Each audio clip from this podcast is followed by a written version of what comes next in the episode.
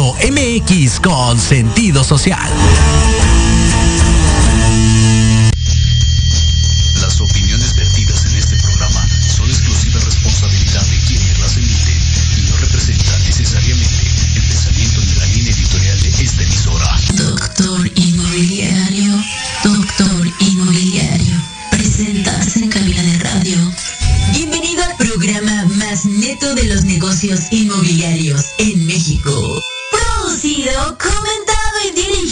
Por su gran amigo, el Doctor Inmobiliario. ¡Comenzamos! Hola, ¿qué tal mis amigos? ¿Cómo están? Les saluda Alejandro Mendoza, el doctor inmobiliario. Nos encontramos, nos encontramos hoy con um, dos personas que han sido relevantes en el medio inmobiliario. Uh, al menos para mí, uh, ambos grandes ejemplos. Y um, quisiera presentarlos primero a la licenciada Mariel Laramendi. Hola Alex, ¿cómo estás? Muy bien. Muy bien, muy bien. Este, la licenciada Mariel es la directora del jurídico de AM Bienes Raíces. Ya tengo algunos años trabajando con ella este, y ha sido todo un gustazo. Um, cabe mencionar que es una, uh, es una persona con mucha experiencia, también es, uh, es maestra a nivel licenciatura en Derecho y eh, me parece que también maestría. Y um, algo que me encanta es que uh, vamos con récord perfecto todos los casos que nos ha tocado este, colaborar, todos han sido ganados, no nos ha tocado perder ninguno. Entonces, creo que es, es toda una campeona en este asunto del derecho. Gracias por acompañarnos. Gracias a ti, Alex. Bien, entonces, y por otro lado, tenemos a Felipe Cuevas, un tipazo. Y eh, eh, tuve el gusto de conocerlo en Ampi Ciudad de México. Él, él es toda una institución hablando de educación en el medio inmobiliario. Uh, también él uh, tiene algunos programas que uh, transmite. Y cuéntanos, ¿qué haces tú? Gracias Alex, gracias Mariel, mucho gusto. Mucho gusto. Y qué bueno que estemos por aquí. Pues de todo un poquito, ¿qué te puedo decir, no? Y como bien lo dices, pues nos hemos enfocado muchísimo a la parte de la profesionalización del sector inmobiliario, cosa que no es labor pequeña, sino todo lo contrario, ustedes lo saben muy bien. Eh, cada día nos encontramos con diferentes facetas, más tecnología, eh, aplicaciones que podemos estar utilizando, pero a veces pues no es tan sencillo utilizarlas. Y el espíritu del asesor inmobiliario, que es muchas veces eh, libre, digamos, uh -huh. pues no encuentra esa, esa parte, ¿no? Aquí nuestra amiga como abogada sabe perfecto que luego por, por acelerarse un poquito puede llegar a esto. Y hemos hecho diferentes eh, actividades, como bien lo dices, en la parte gremial, en AMPI Ciudad de México y también como consejero en AMPI Nacional, en, en ambas cosas, allí en un área que es eh, fundamental también para el sector inmobiliario, que es la parte de la cultura organizacional, ¿no?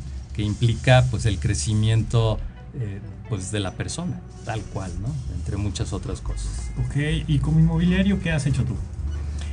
Pues también de todo un poquito, fíjate que eh, empezamos eh, en este negocio pues ya hace cerca de 35 años okay. aproximadamente, lo cerré en 35 porque si no van a empezar a hacer cuentas y van a decir pues cuántos años tiene sí, claro, este Felipe. Es mi edad.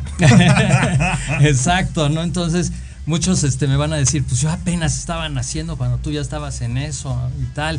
Pues sí, ¿qué les digo, no? Y empezamos con, con una marca de saco amarillo precisamente. Okay. Después cambiamos cuando llegó a México otra que no era de ningún saco, uh -huh. eh, que es Colwell Banker. Precisamente estuvimos ahí en el corporativo armando toda la parte de manuales de procedimientos, eh, capacitación, consultoría, en fin, muchas otras cosas. Y desde entonces, pues hemos tenido nuestra propia inmobiliaria también, eh, buscando el desarrollo de los, de los asesores que están con nosotros. Sí, yo recuerdo que cuando te conocí estabas en Coldwell. Es correcto, tal ¿Y cual. cómo te va ahora que lo estás trabajando por tu cuenta?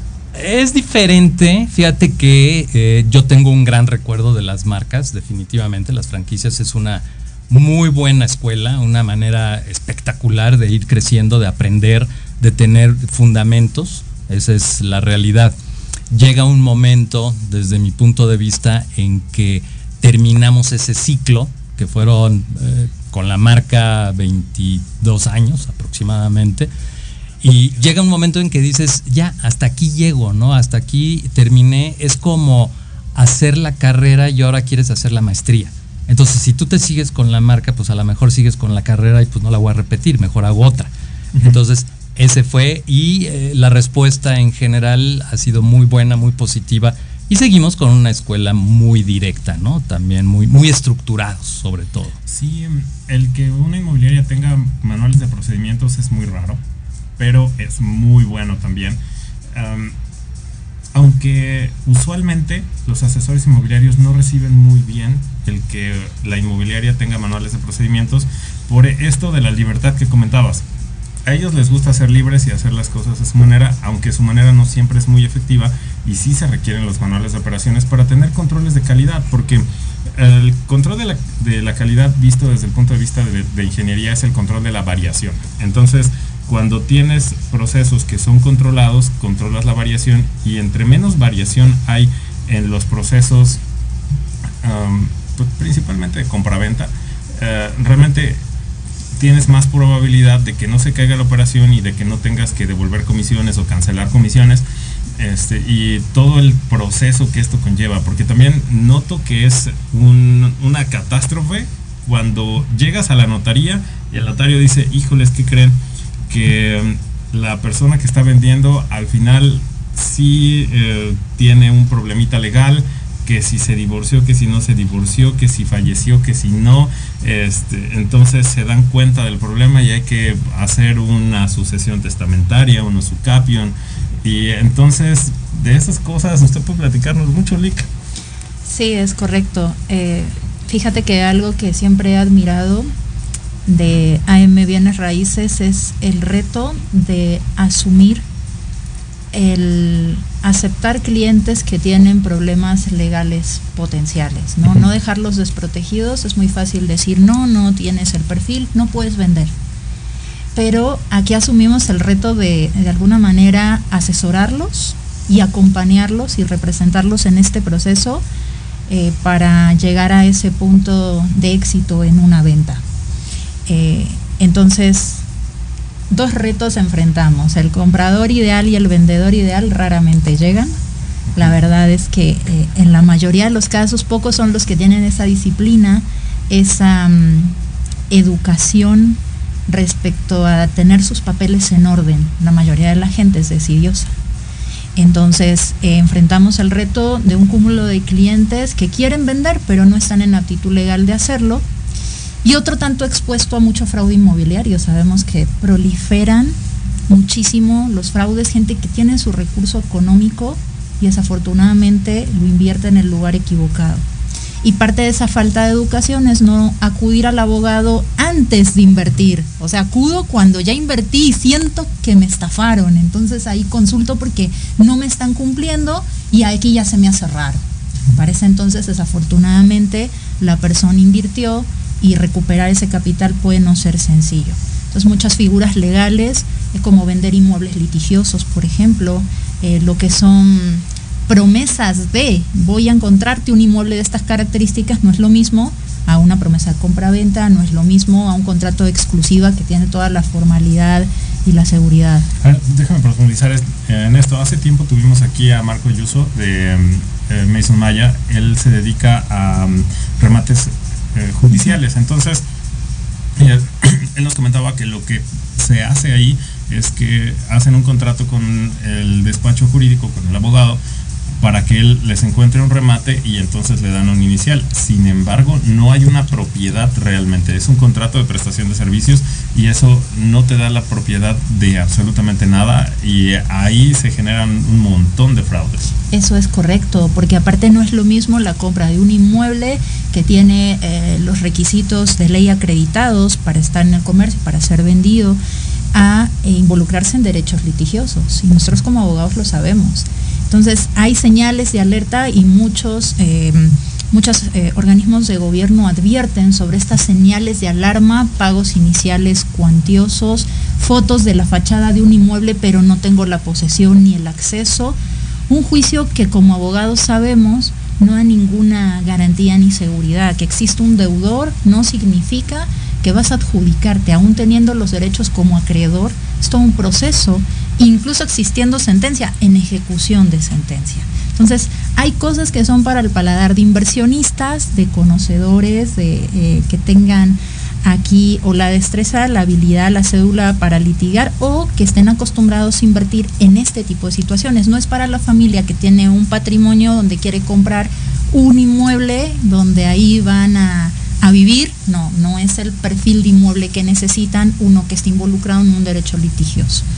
Estas cosas eh, se derivan de desinformación. Inclusive aquí debo citar un libro que es muy conocido, que es el libro de Padre Rico, Padre Pobre. Este libro eh, generó la tendencia muy popular, tanto en Estados Unidos como en México, de que se compraran remates bancarios o remates eh, judiciales.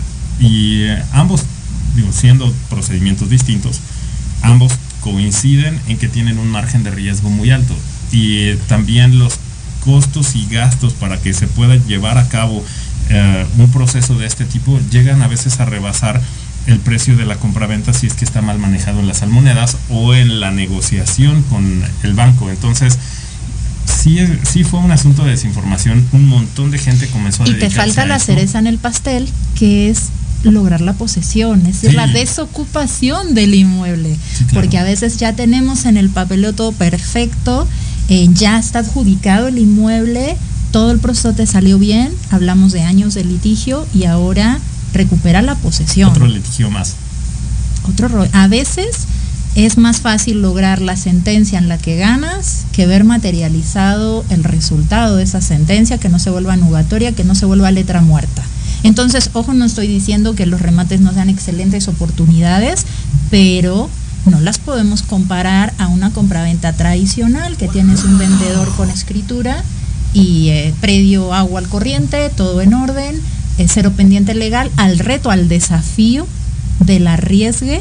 Eh, eso, repito, es para, para inversionistas, porque sí hay excelentes oportunidades y hay gente que ha logrado adjudicarse un costo y después vender a otro mucho mejor, pero hay que informarse primero para ver si es la clase de operación adecuada para el comprador que, tenemos enfrente.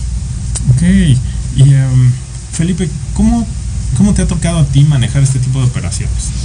Es bien interesante porque, ah, y aquí me brincó algo ahorita que, que, lo decías, ¿no? También en el tema de la desocupación y tal, un caso así muy específico de un muy buen amigo, compró dos inmuebles, dos casitas que estaban juntas y tal, logró la desocupación después de muchísimo tiempo y a los dos días volvieron a ocuparle los inmuebles, para que se den una idea, ¿no? Entonces, otra vez tuvo que volver a hacer todo, eh, bueno, esa parte del proceso. Fíjate que es, bien interesante porque sí es una línea diferente. Parte de mi formación es de financiero, ¿no? Entonces, yo comparo como comprar eh, o meterte a la bolsa y, tener acciones y tal, ¿no? Entonces ahí hay inversionistas de alto riesgo, de bajo riesgo y de cero riesgo. No quiero riesgo, pues me voy a, no sé, CETES y estoy seguro. ¿No? Y ya, quiero, quiero mayor riesgo y entonces hago un portafolio de inversión, meto acciones, tengo algo fijo, pero lo demás es variable. Aquí yo lo veo como lo acaban de explicar perfecto, ¿no? Finalmente entrarle a este tipo de inmuebles es para inversionistas de alto riesgo. Sin embargo, yo creo que el punto medular es tener un buen abogado que esté contigo. Punto. Ya la segunda parte de un buen asesor que, te, que, logre venderla, te acerque el inmueble, lo que tú quieras, yo creo que ya queda en un lugar segundo o tercero. Aquí lo importante es el abogado que te hable con, con la verdad, ¿no? Fíjate, eh, les voy a platicar que nos ha tocado asesorar a dos bancos en específico en su área de, recuperación de carteras, precisamente. Y ha sido muy interesante porque tienen ellos un reto, ¿no? Porque al ser el mismo banco quien está sacando esos productos, lo primero que llegan los clientes y, le dicen es, oye, ¿y cuánto me vas a prestar para que yo compre este inmueble? No, mi amigo, pues aquí tienes que llegar con tus pesitos directos porque no te puedo prestar por algo que todavía ni siquiera es tuyo y no se ha adjudicado y falta y todavía la gente puede hacer no sé qué tantas cosas, etcétera, ¿no? Allí, allí lo tienen en una forma muy directa. Y igualito, yo opino lo mismo, no es satanizarlo ni mucho menos, pero es un tema que se necesita sangre, y, y, este un temple, ¿no? De acero. Paciencia. Muchísima paciencia. Sí, claro. No es la familia típica o el inversionista típico que quiere su casita para mañana dentro de dos meses ni nada, sino al revés, ¿no? Entonces, okay. por ahí va. Para, para, cerrar el tema, me gustaría eh, darle a, a, nuestra audiencia un poquito de detalle al respecto. Es que para comprar un remate, el inmueble tiene que eh, contar con tres cosas básicamente, que es la posesión, los derechos de propiedad y que tú tengas los recursos para poder llevar a cabo todo el proceso. Y eh, hay riesgo cuando entras a la almoneda, o sea, si, si te encuentras un buen abogado que sí te lleva a donde están eh, todas las listas de los juzgados y te lleva a la almoneda, que es donde salen las ofertas, entonces tú compras un billete del juzgado, presentas tu oferta y si te la aceptan, pues ya puedes comprar los derechos litigiosos de esa propiedad. Pero eso no significa que está, eh, que está ganado el asunto. Todavía hay que eh, completar el proceso y eso te va a llevar un tiempo y hay posibilidad de que no se complete. Luego, la posesión. Este inmueble puede estar ocupado y entonces implica otro juicio reivindicatorio, si no me equivoco. Eh, no, no es, eh, no es exactamente reivindicación. Ahí depende, tenemos que ver por quién está ocupado. Te digo que aquí dicen que cualquiera que conteste depende a todo es buen candidato sí, claro. para ser abogado. Sí, sí, sí, por seguro. Pero en realidad es que es la respuesta adecuada a casi todo. Necesitamos ver quién detenta la posesión. Si es ese deudor principal, partamos de la idea de que para estar en un remate tenemos una hipoteca y un deudor que no ha cumplido en tiempo y forma y se han ejercido acciones legales en su contra. El problema es que a veces esa, esa cartera, esa deuda, se cede, se vende a más de uno, primero en tiempo, primero sí, claro. en derecho. Entonces va a prevenir el primero que tome la acción legal. Pero tú tienes derecho de una deuda, no sobre el inmueble en principio. Entonces ahí vale hacer la distinción porque no significa que me estoy volviendo dueño significa que tengo un derecho de cobro. ¿Es preferencial? No, de hecho el acreedor principal se reserva en todo tiempo ese derecho. Entonces, vaya, el deudor podría liquidar su deuda. Si cumple, ya no va por ahí, ya no te vas a adjudicar. Uh -huh. Siguiente punto, sigues teniendo al acreedor principal y tal vez más de uno con derecho. Ahora, ¿quién ocupa el inmueble? Tengo que ver si es el deudor principal, alguien a quien le rentó, alguien que lo invadió posteriormente, porque tu deudor principal simplemente armó maletas y se fue.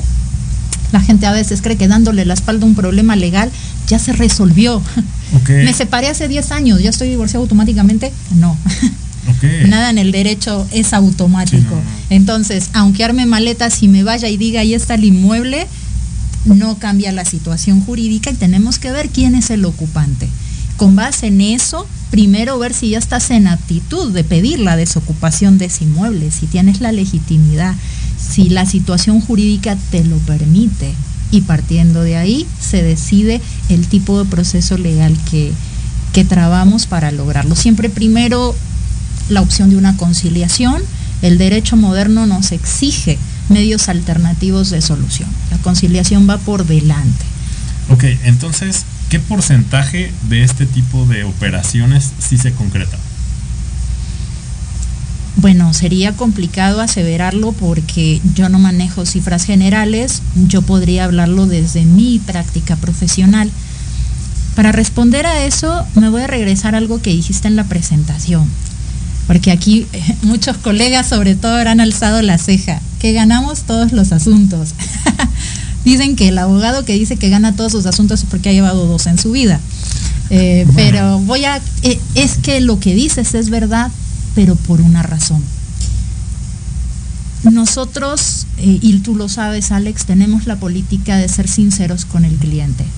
Y eh, la razón por la que ganamos los asuntos que tomamos es porque le decimos al cliente que el derecho sí le asiste y la posibilidad de éxito que tenemos.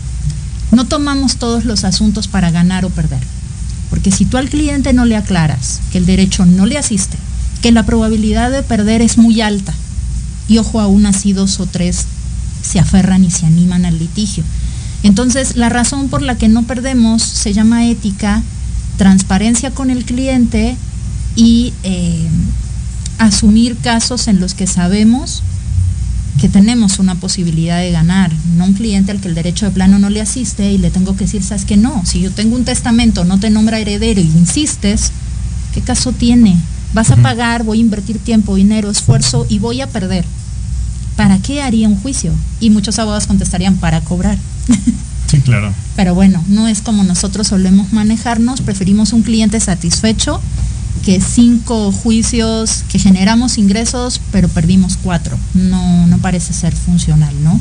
Entonces, em, cuando se trata de remates, te he de decir que uno de cada diez es rápido, el resto tarda. Hablamos de litigios civiles que pueden durar hasta años por los protocolos del proceso, los tiempos de los juzgados, mucho involucra donde litigamos, si es Ciudad de México, si es Estado de México. Eh, a veces la desocupación se vuelve un problema, se vuelve un tedio. Muchos inmuebles están afectados eh, por gente que ya es paracaidista o que ya este, se dedican a eso. Se también. dedican y conocen muy bien el proceso y la forma de prolongarlo constantemente, cambiando al ocupante, eh, esto que le que te pasó de volver Sí, a ocupar, nosotros ahí sí, tomamos previsiones y tú lo sabes, inmueble recuperado, tenemos que ocuparlo 24/7, no se le puede dar la espalda y tenemos que ocuparlo con cosas, porque Claro. nos ha pasado meter a alguien con un colchón y que se va por los tacos y ya se quieren volver a meter al inmueble, ¿eh? O sea, requiere una vigilancia estricta, sí, Sí, tanto sí. que ocupamos la figura del arrendamiento, digo, vale más tenerlo con gente a exponerte y tenerlo vacío, porque si no, vuélvete a empezar. Así es. Y eh, el cliente, ¿cómo le explicas que estás en el punto cero de nuevo? Entonces, eh, es, hay que tener cuidado con eso. Aquí las estrategias son diferentes. No solamente es la vía civil, pudiera ser operante eh, la denuncia por despojo si la situación lo amerita, por ejemplo. Ahí interviene la fiscalía. Eh, son diferentes eh, escenarios que se dan cada caso. Digo, por, no por nada tenemos una analogía con los médicos, cada caso es único. Sí, por supuesto. Bien, bien, bien, bien. Bueno, em, Felipe, a todo esto, ¿cómo fue tu, tu trayectoria al inicio? Me gustaría saber cómo empezaste en este negocio. Qué buena pregunta, porque finalmente tengo que hacer un ejercicio de memoria, ¿no? Después de tantos años, finalmente. Ok.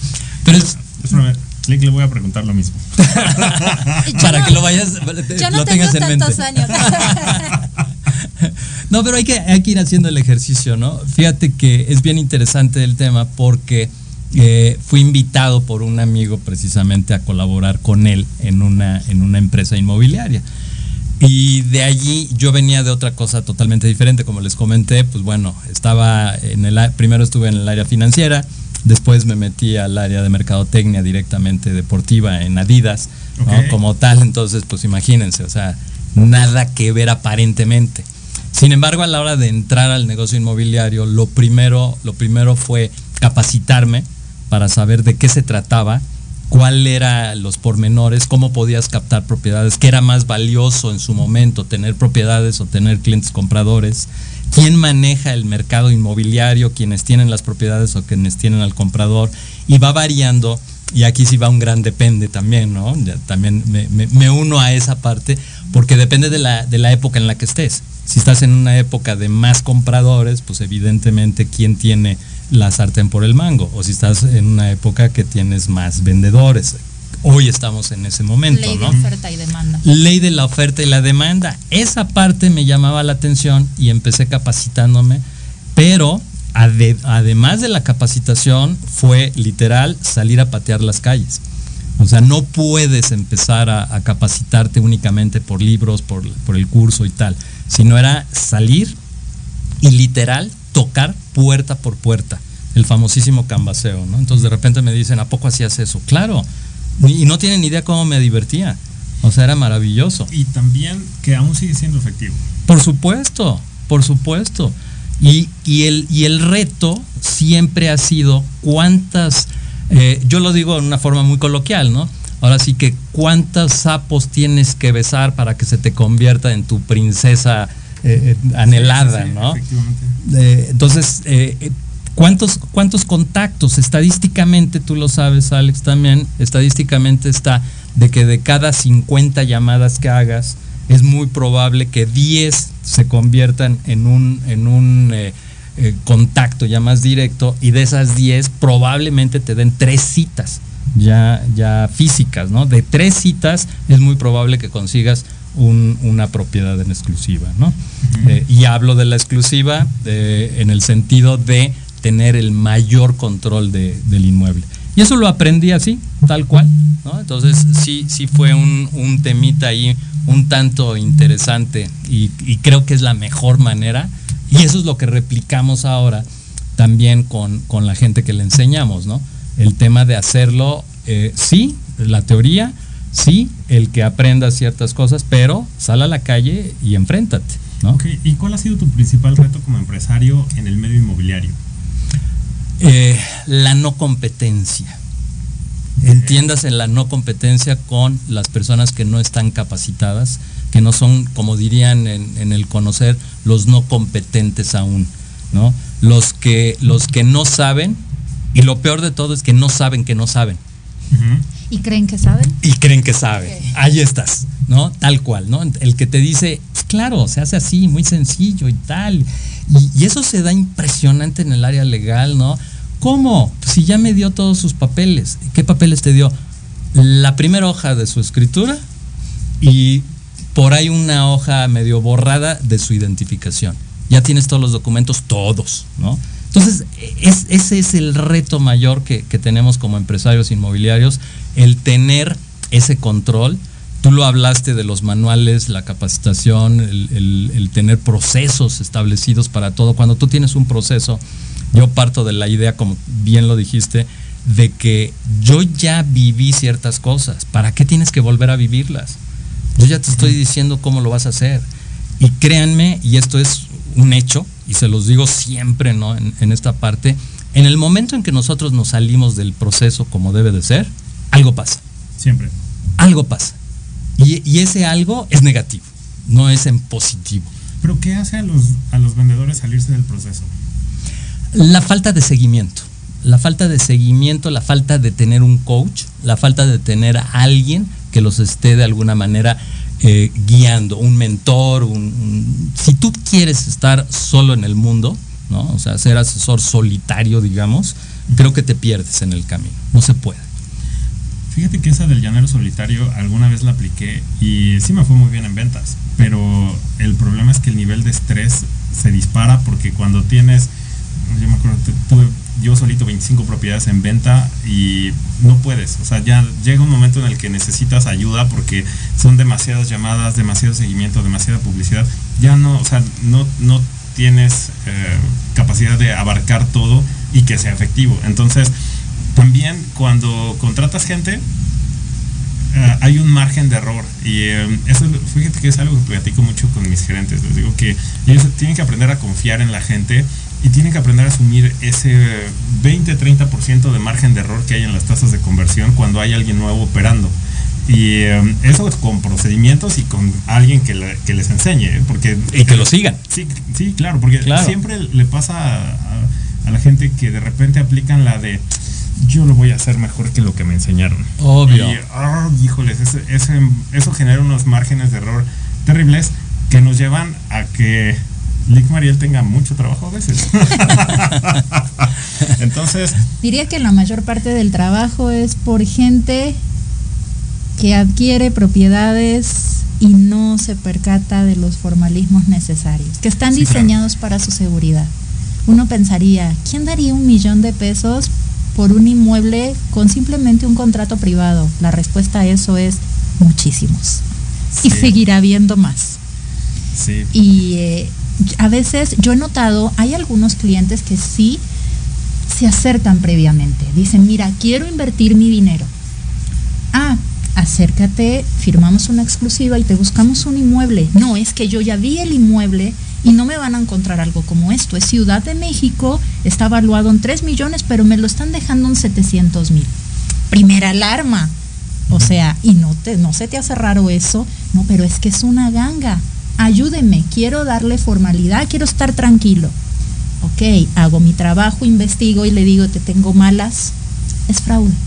no, pero por eso usted ayúdeme para que se logre mi venta. No, es que yo no puedo hacer que, si pudiera lograr que si mole 3 millones se te venda a ti legalmente en 700, te lo gano y lo compro yo. Sí, claro. Tendríamos como unos 40 así ya. No, eh, no se puede. Y que creen que ahí la respuesta es, pues yo creo me voy a animar igual. A ver, ¿qué es lo peor que podría pasar? Les atrae como miel a los osos una oferta de esas características y se ponen renuentes y hasta me ha llegado a tocar que con todo y la explicación, el detalle, el informe, se animen y digan mientras logre posesión, ya que después no lo puedo sucapir, tampoco, no es la solución mágica. Pero eh, creo que la mayoría es por compras desafortunadas, falta de información, muchos son inmuebles intestados que... Pero bueno, ahorita estamos refiriéndonos un poquito más a la parte de la gente. Digo, me imagino que usted debe tener pasantes, bueno, que tiene pasantes, y a veces eso, el, aunque les demos seguimiento, a veces hay algunos baches. ¿Cómo los ve? A veces siempre. Ok. claro que sí. Eh, fíjate que cada asunto tiene su complejidad y para nosotros como abogados enfrentamos, por un lado, la relación con el cliente, cada cliente es único, pero del otro lado está la autoridad. Y cada juzgado maneja su criterio. Entonces, ningún asunto se va a volver idéntico a otro. El que piense que con una USB llena de machotes ya litiga, está lejísimos de eso. El problema del pasante es que si acostumbras tener diferentes, los vas renovando y cada pasante vuelve al punto cero. Y a veces tú desde tu formación asumes que ciertas cosas ya están aprendidas y estandarizadas. No es así, que ustedes lo vivencian con los asesores nuevos. Entonces, eh, es complicado por la responsabilidad que implica. Si a nosotros se nos pasa un término, si nosotros no cubrimos un requisito dentro de un proceso, podría ser intrascendente o podría trascender al resultado del fallo.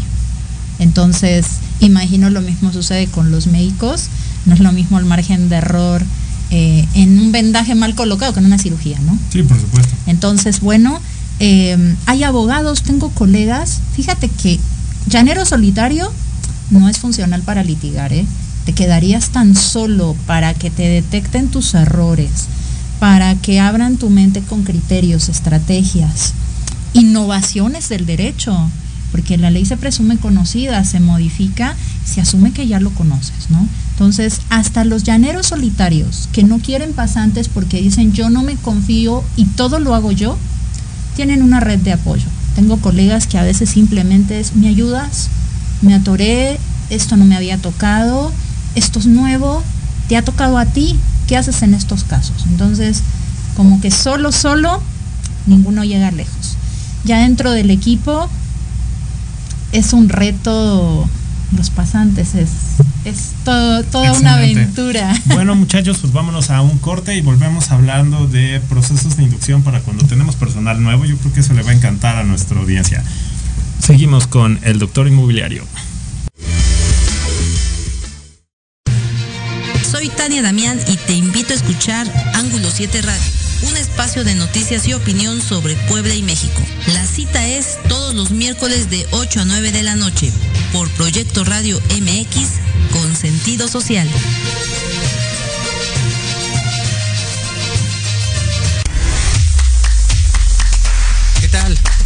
A sintonizar Entre Diálogos, un programa que aborda las noticias nacionales e internacionales más relevantes de la semana, con un comentario y un breve análisis de cada noticia, incluyendo entrevistas. Y dos veces al mes, en el espacio Atrapados en el Rock, nuestro amigo Diego Emilio nos platicará sobre datos y curiosidades del rock a través de las décadas del siglo XX. Así que no se olviden de sintonizarnos todos los sábados de 12 a 1 de la tarde por Proyecto Radio MX, con sentido social.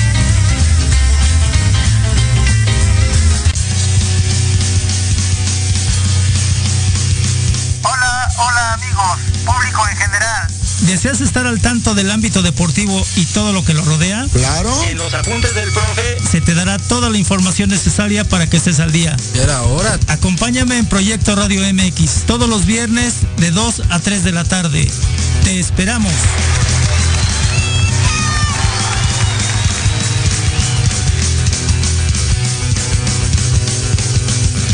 porque de locos todos tenemos un poco, te invito a escuchar Locuras Elocuentes todos los jueves de 8 a 9 de la noche y por si fuera poco, para terminar más loco, el último jueves de cada mes no te pierdas. Sin anestesia, con el negro consentido. Sí, conmigo. Con sentido social, solamente en Proyecto Radio MX. Con sentido social.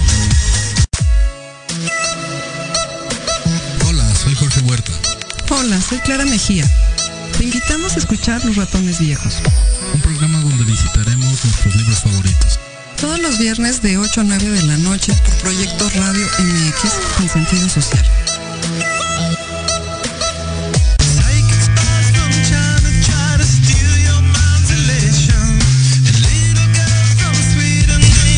Ya estamos de regreso aquí con la licenciada Mariel y Felipe Cuevas, es un gustazo.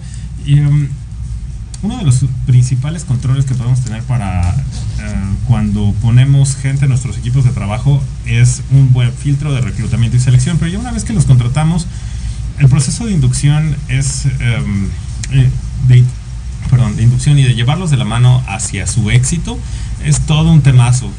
Entonces aquí tenemos a dos expertos que son muy buenos en sus áreas, pero también se requiere uh, de mucha habilidad para el manejo de personal para llegar hasta donde ustedes están, porque uh, tienen, tienen mucho personal a cargo, han tenido buenos resultados. ¿Qué hacen cada uno para hacer que sus equipos funcionen? Eh, Latigazos.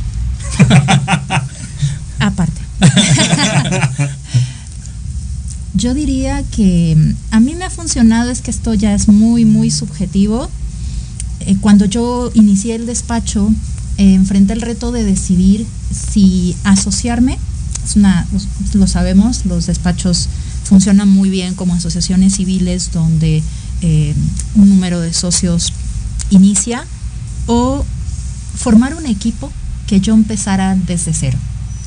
Y opté por el reto del equipo desde cero. Es decir, que los miembros que hoy, los abogados senior, junior, que hoy puedo tener en el despacho, entraron como pasantes hace años y están formados con una ética, criterios y una escuela, entre comillas, que aprendieron dentro de casa. Y ellos cumplieron su servicio y se quedaron como practicantes, posteriormente se titularon y ya se quedaron como litigantes esto me llevó tiempo y al principio pues yo era sola contra la marea, porque yo estaba hasta arriba solita. Yo era la última palabra y no existía como quien me dijera, oye, por aquí estás mal o puedes tomar un atajo. Ahí a veces utilizas la colaboración, el intercambio o el diálogo con otros colegas que solamente hay colaboración en áreas o puntos específicos. Entonces hoy logré un equipo, mentiría si diría que con eso reduces el error a cero siempre que hay un factor humano siempre hay un error. El punto es la prevención y el control de daños. Y asumir el riesgo de responsabilizarnos por cualquier error. Claro que ha tocado a lo mejor que un error implicar un trámite mal realizado. Al cliente no le voy a poner una excusa y cobrarle de nuevo. Nosotros tenemos que subsanarlo. Eh, me ha tocado que clientes lleguen con demandas que otros despachos metieron y que a la postre eso significara perder un juicio y hemos estado de la mano y lo hemos repuesto y le hemos dicho, sabes qué, ya no vas a pagar honorarios, vas a pagar solo los gastos, pero no te dejamos solo, terminamos. Entonces, eh, creo que para mí ha sido funcional ser formadora del equipo que hoy tengo, no contratando un abogado que tiene 20 años de experiencia, pero ya trae una escuela, una mentalidad y una forma de trabajo que pudiera resultar no compatible con, con, la forma de trabajar de mi despacho. Esa es como mi... ¿Qué, um, ¿Qué, les pide a sus pasantes para que comiencen con usted?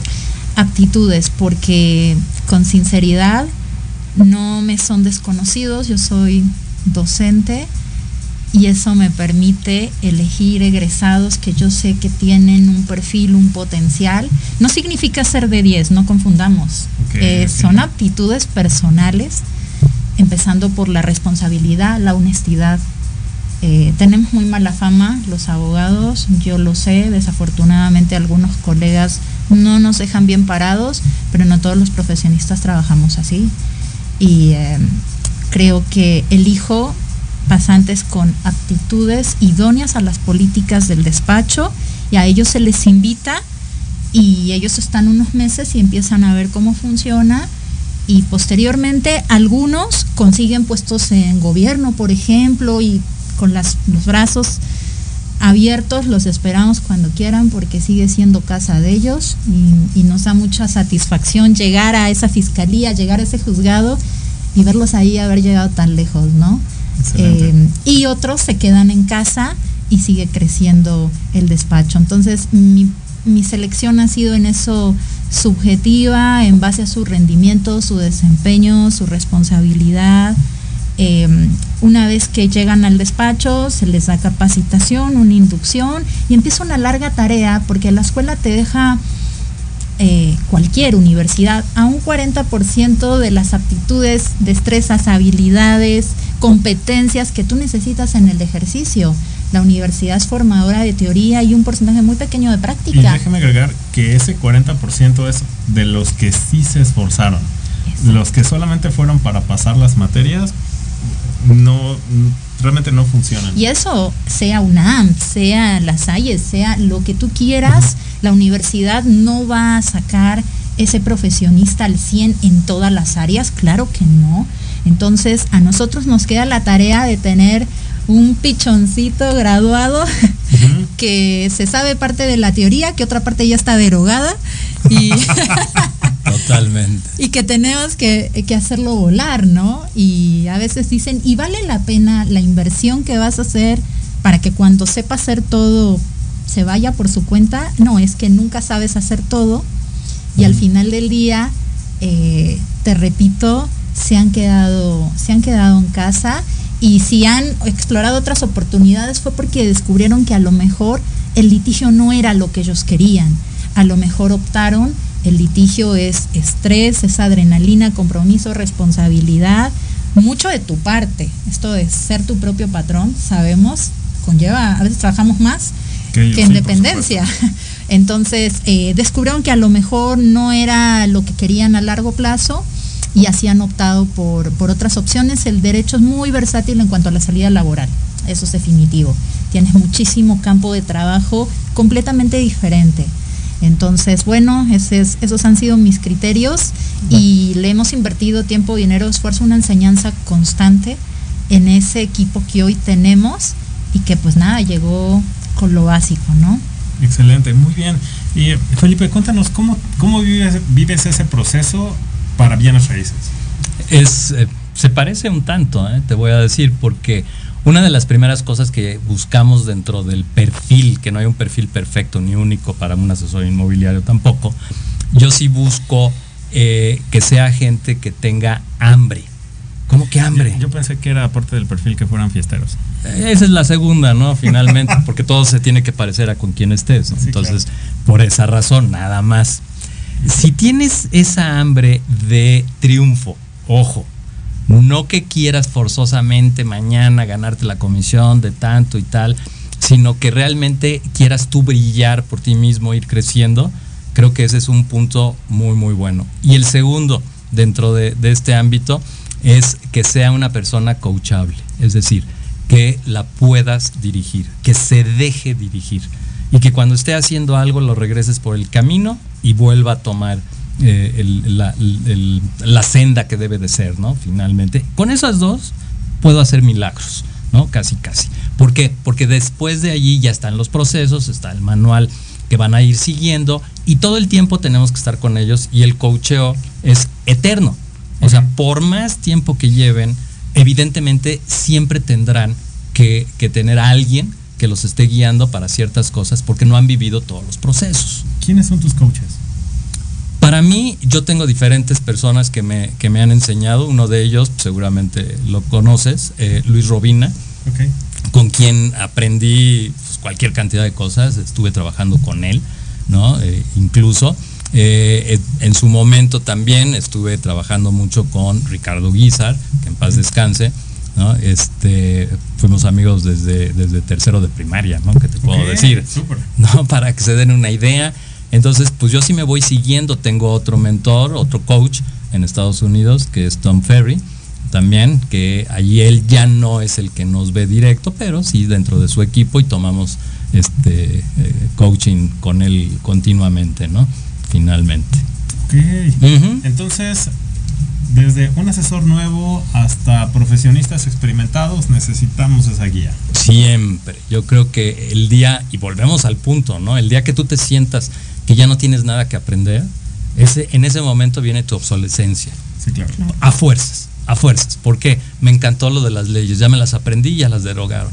Eh, híjole, maravilla, porque antes era mucho en el colegio, ¿no? O sea, que te aprendieras toditito el código civil, ¿no? Y ya te lo terminaste de aprender, digo, porque a mí me tocó que me lo, que me lo tuviera que aprender finalmente. Yo no soy abogado, pero de todos modos de la materia este, de derecho, ¿no? ya que me lo aprendí, resulta que lo podías ver en internet, en 20 mil lados.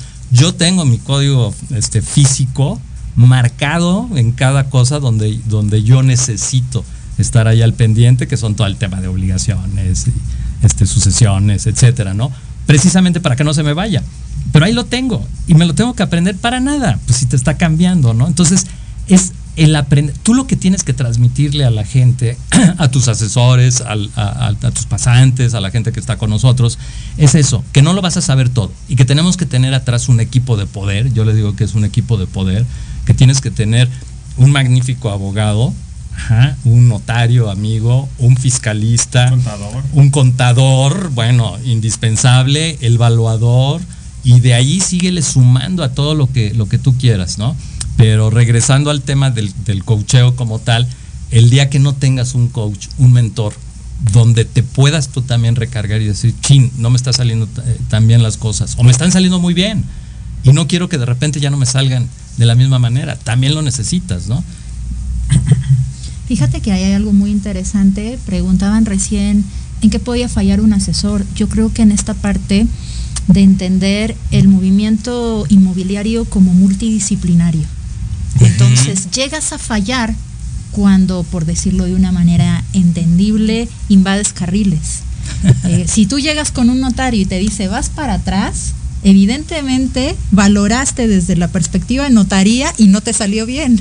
Entonces, cuando tú entiendes esto multidisciplinario, sabes cuándo recurrir a un abogado, cuándo el notario tiene que dar un visto bueno, cuándo necesitas apoyarte en tu evaluador y eso es muy importante. Yo con AM eh, tengo mucha interacción con los asesores porque ellos mantienen esta confianza y esta comunicación de decir, me puedo apoyar, yo tengo una línea directa con jurídico para estar revisando lo que yo dudo.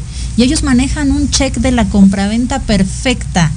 Si no tienes el check completo, marca, comunícate, no firmes, espérate y primero infórmate. Y con eso ya tienes clarísimo el panorama.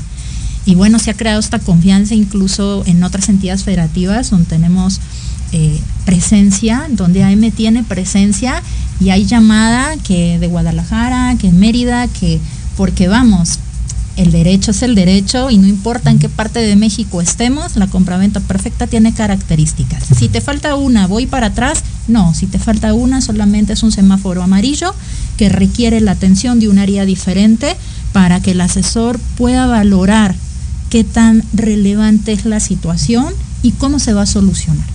Y um, bueno, también con sus particularidades, ¿no? Porque si analizamos los códigos civiles, eh, de manera específica el de Guadalajara y el de Mérida son cosas que, caray, tienen cada particularidad. Yo veo eh, algunos detalles, por ejemplo, en Mérida con la ley de arrendamiento que tienen, que es mucho más fácil que la de Ciudad de México, este, entre otras cosas. Pero bueno, volviendo al... Pero se viene el Código Nacional de Procedimientos Civiles para homologar esta situación. Esto es un proyecto que se venía ya manejando se había logrado en el ámbito penal, procesal penal, eh, por la reforma del año 2008, pero ahora ya estamos en el ámbito civil. Entonces, eh, hacia mm, el plazo es 2027 para eh, implementar esta reforma y que entre en vigor plenamente el Código Nacional de Procedimientos Civiles. Así que ya eh, derogado nuevamente. nuevamente, ¿ves? Ojo, que el reto no es borrón y cuenta nueva. Sabemos que tenemos una vigencia que todavía va a continuarse en el tiempo por la irretroactividad de la ley. una transición. Obvio, pero entonces ahora eh, vamos a afrontar el reto como lo hicimos en materia penal de eh, implementar, aprender criterios. eh, obviamente al principio siempre hay un proceso de donde eh, a través de jurisprudencia se van a aterrizar la interpretación de muchos puntos del nuevo código, pero eh, el objetivo es justamente homologar a nivel nacional el proceso civil. Excelente. Bien, entonces mis amigos, pues vamos, vamos a una pausa y volvemos con Doctor Inmobiliario. Me encanta.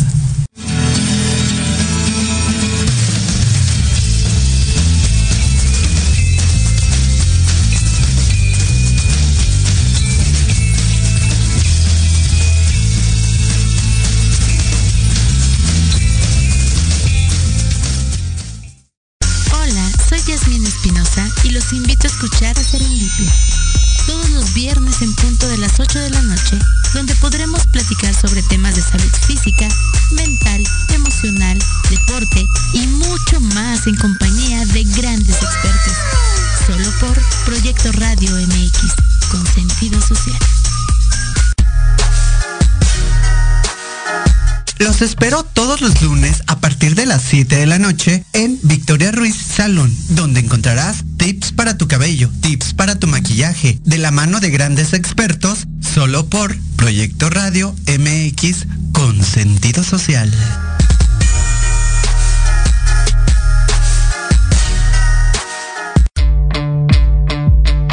Nosotros te llamamos. Ya se cerró la vacante. Te mantendremos en cartera. ¿Te gustaría encontrar un mejor trabajo? claro que sí. Sin chamba. Escúchanos todos los sábados a las 12 del día, en donde tendrás los mejores tips, herramientas, consejos de expertos para encontrar el mejor trabajo de tu vida. Solo por Proyecto Radio MX, con sentido social. Hola, yo soy Gabriela Villavicencio y te invito a escucharme todos los martes a las 9 de la noche en el programa especial La frecuencia de tu vida, donde hablaremos de diferentes técnicas y herramientas para recuperar tu bienestar y vibrar en la frecuencia correcta.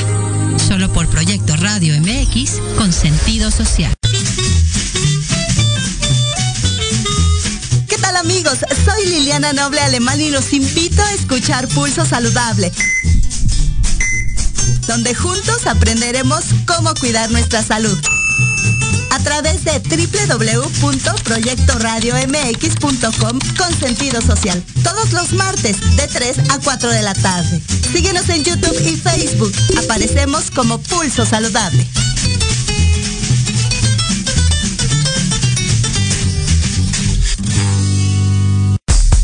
Hola amigos, los invito a su programa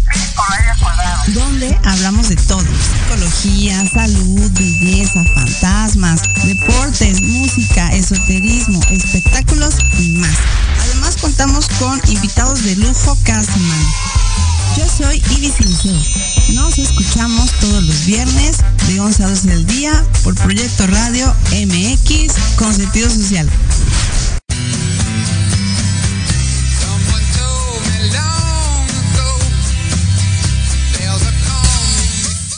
Ya estamos de regreso aquí en el Doctor Inmobiliario. Felipe Cuevas, me gustaría platicar contigo sobre algún caso complejo que hayas tenido y um, en, en el que una- tuviste algún asesor que llevó un proceso uh, legal difícil y me gustaría que lo analicemos desde dos maneras. La primera, del seguimiento que le diste al asesor para que pudiera resolver y también cuál fue el fin legal que este tuvo. Mira, allí vamos a meternos en, en la parte. Yo voy a dejar ahorita un poco de lado eh, 100% lo legal, ¿no? Me voy a meter sí, nada claro. más un poquito, me voy a meter en la parte de, de, de la parte humana, ¿no? En esto. Caso específico, un inmueble muy bueno sobre en, en Polanco, sobre Mazarik, una de las calles más caras de toda, de toda la República Mexicana, o sea, tal cual, así, así de sencillo, una muy buena casa con uso de suelo, Eh, se analizó toda la, documentación, todo estaba en orden, era una sucesión testamentaria, ya estaba, eh, todavía no estaban adjudicados, estaba nada más hasta, hasta el punto de aceptación de la herencia, cargo de albacea, hasta ese punto. Eh, tomamos ese inmueble, lo ponemos a la venta, llega un tirador, que para ese nivel de, de propiedades pues no es tan sencillo. El tirador dice, te pago un 10% menos del precio, no aceptan porque uno de los herederos, eh, aparentemente el más pobre, pues vivía ahí en ese inmueble, y por eso digo lo de más pobre, ¿verdad? Porque pues tampoco. Sí, no tanto. No tanto, vivía allí, los otros estaban fuera, incluso en otras partes de la República. Eh, el asesor estuvo llevando todo el proceso de la negociación junto con nosotros, conmigo en especial, yo nunca suelto esa parte, esa parte de, de negociar, tratar y tal, y aceptan eh, finalmente los que estaban ver, comprando. ¿Qué retos tiene un asesor inmobiliario cuando está en una negociación con coherederos? Ese es el reto principal, el que todos acepten la- lo que se está proponiendo. Pero ojo, y, y lo acabas de, de tocar, ¿no? Muy bien. No nada más es que te digan, sí, sí aceptamos, es poner todo en blanco y negro. O sea, ¿por qué? Porque las palabras se las lleva el viento. Entonces, en, en este caso en específico, tal cual, cuatro herederos, tres querían vender, el que vivía allí dijo no, estaba firmado el contrato por todo, eh, es decir, el contrato de prestación de servicios por los cuatro. Ajá. La propuesta la firmaron los cuatro también, pero el que vivía allí dijo yo no me salgo. Yo no me salgo. Entonces ahí el asesor empezó a hablar con ellos, ya es cuando intervenimos, ¿no? Finalmente, y el asesor que llevaba buena relación trató de, de convencerlos, iba a llevar buen dinero, compras tu casa. Ahí está el reto, ¿no? O sea, el poder convencerlo. Los, eh, los otros tres, que eran los que no vivían en la casa, fueron los que hablaron conmigo, me dijeron que qué hacían y se demandó a este, a este cuarto heredero para que firmara el juez en representación, Sí, en el rebeldía. Ajá. Finalmente, ya que ganaron eso, que fue un proceso como de 6, 7 meses aproximadamente, se acercan nuevamente con el asesor, el que vivía allí, y dijo, pues me van a sacar, me van a hacer, pero yo de aquí no me muevo. A ver cómo le hacen, ¿no? Hágale como quiera. Hágale como quiera, esto es lo que hay. Los otros tres hermanos se acercan otra vez conmigo y me dicen, híjole, no podemos sacarlo. No podemos humanamente. Es nuestro hermano, mejor nos esperamos, tal. Entonces, ahí tienes un caso para la araña terrible, real. Todavía me acuerdo, y si ven, lo malo, lo bueno es de que es por radio, entonces no ven la lagrimita que me está saliendo, porque me acuerdo y todavía lloro, ¿no? Finalmente, todo